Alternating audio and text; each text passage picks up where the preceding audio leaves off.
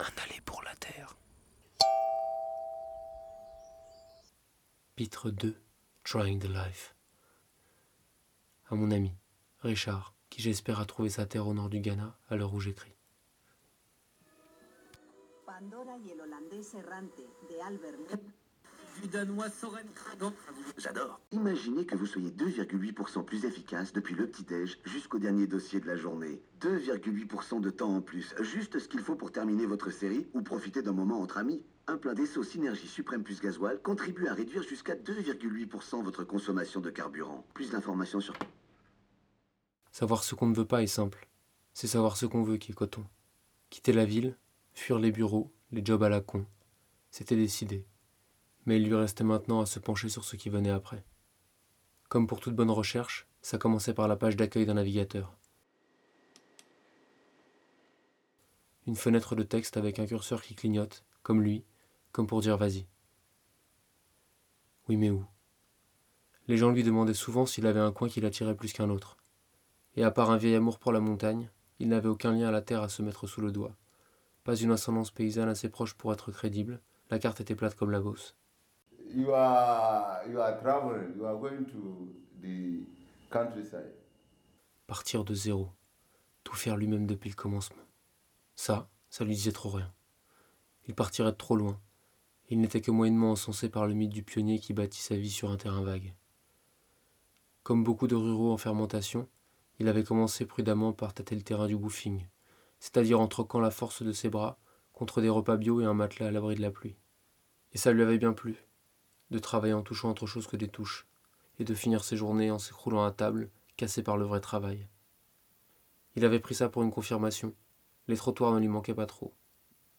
Pour la première fois de sa vie, il avait passé un peu de temps avec des paysans, des vrais, c'est-à-dire des gens avec des mains dures, séchées à l'argile et cornées aux outils, des mains qui serrent fort, qui se remarquent sur une table, des paluches. Le soir, au lit à 21h30, avec ses mains de pianiste derrière la tête, il pensait à ses hôtes. Il les admirait parce qu'ils gagnaient leur autonomie avec une passion dénuée de week-end, en cultivant la noble cause de nourrir la terre et les hommes.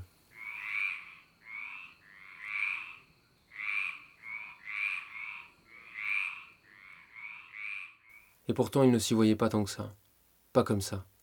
La monoactivité, les douze heures de boulot journalier à côtoyer exclusivement des légumes, et la semaine de vacances une fois tous les cinq ans, ça ne collait pas avec ses envies de temps libre, de création artistique et de voyage au long cours. Certes, il avait eu les yeux humides devant Into the Wild, un peu aidé par la bande originale.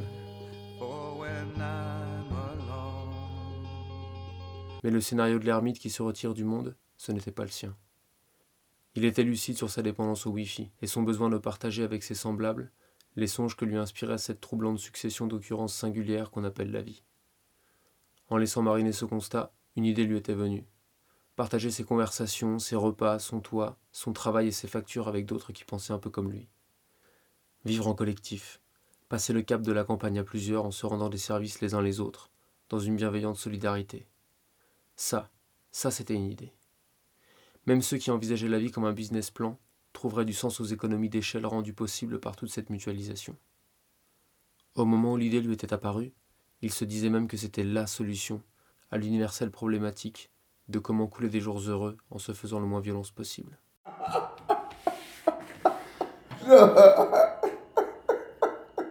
I don't have problem.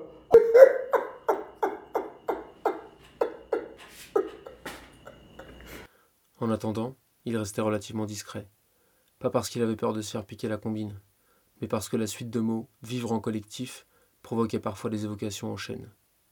Il y avait cet imaginaire poussiéreux de la communauté, il suffisait de dire vivre en collectif et les gens se mettaient à voir des portraits de Che Guevara sur des combis Volkswagen, des dreadlocks qui descendaient jusqu'au Sarwell, des nuages d'herbe, des bolas enflammées et de la mendicité.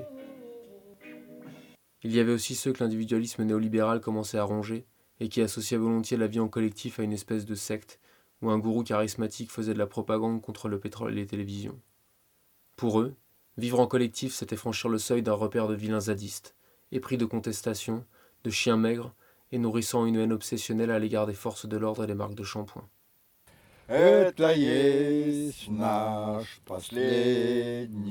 и решительный бой с интернационалом воспрянет род людской. Vivre en collectif, en fait, c'était du communisme.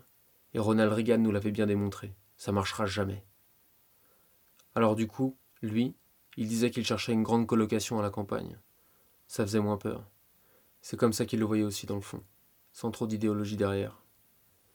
À la différence notable que cette fois, il n'y aura pas de rentier invisible pour venir mettre la main sur la moitié de ses revenus.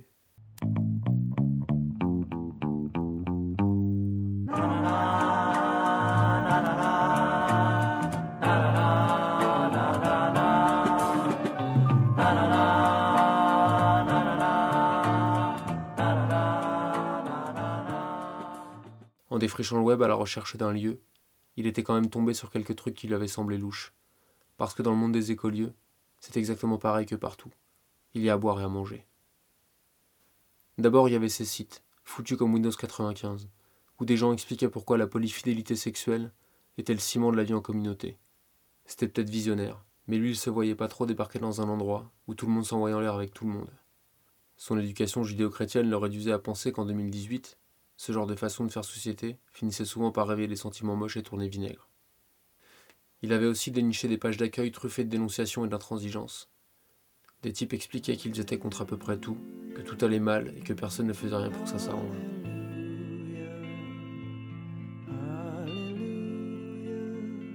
Après avoir tout avalé, le seul passage à l'acte cohérent, c'était le suicide.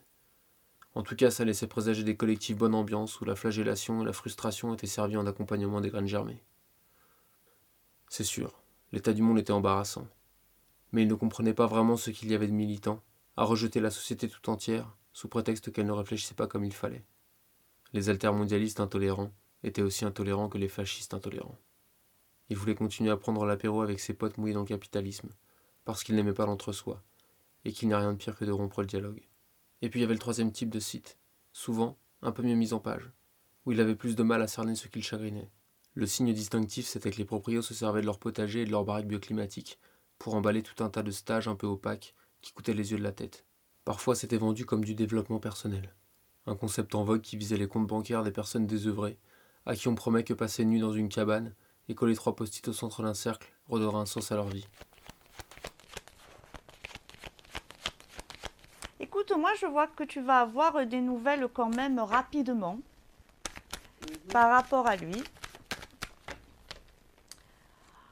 On me dit qu'il se trouve à un rond-point, si tu veux, euh, de sa vie, où euh, il y a des problèmes, notamment par rapport... Heureusement, il y avait aussi un paquet de collectifs qui avait l'air sympa, qui racontaient les choses sensées, qui employaient les bons mots. C'est très important les mots, les mots qu'on écrit sur Internet, parce que c'est la première chose que les autres lisent, c'est le premier contact. Si on écrit n'importe quoi, les gens décrochent, illico, parce qu'un internaute ne doit rien à personne. Tout se joue toujours à quelques mots. Et justement, un collectif trônait en haut de sa liste, parce que ce qu'ils écrivaient était assez précis pour donner l'impression d'avoir été mûri. Le projet semblait rationnel, mais pas froid, engagé, mais pas dogmatique. Les mots étaient sérieux, mais laissaient percevoir une pointe d'autodérision. Bref, celui-là lui plaisait bien. Bien sûr, il ne correspondait pas intégralement à ce dont il rêvait, mais c'était déjà assez. L'important, c'était de trouver un endroit où changer de mode de vie. Pour le reste, ça s'appelle l'adaptation. «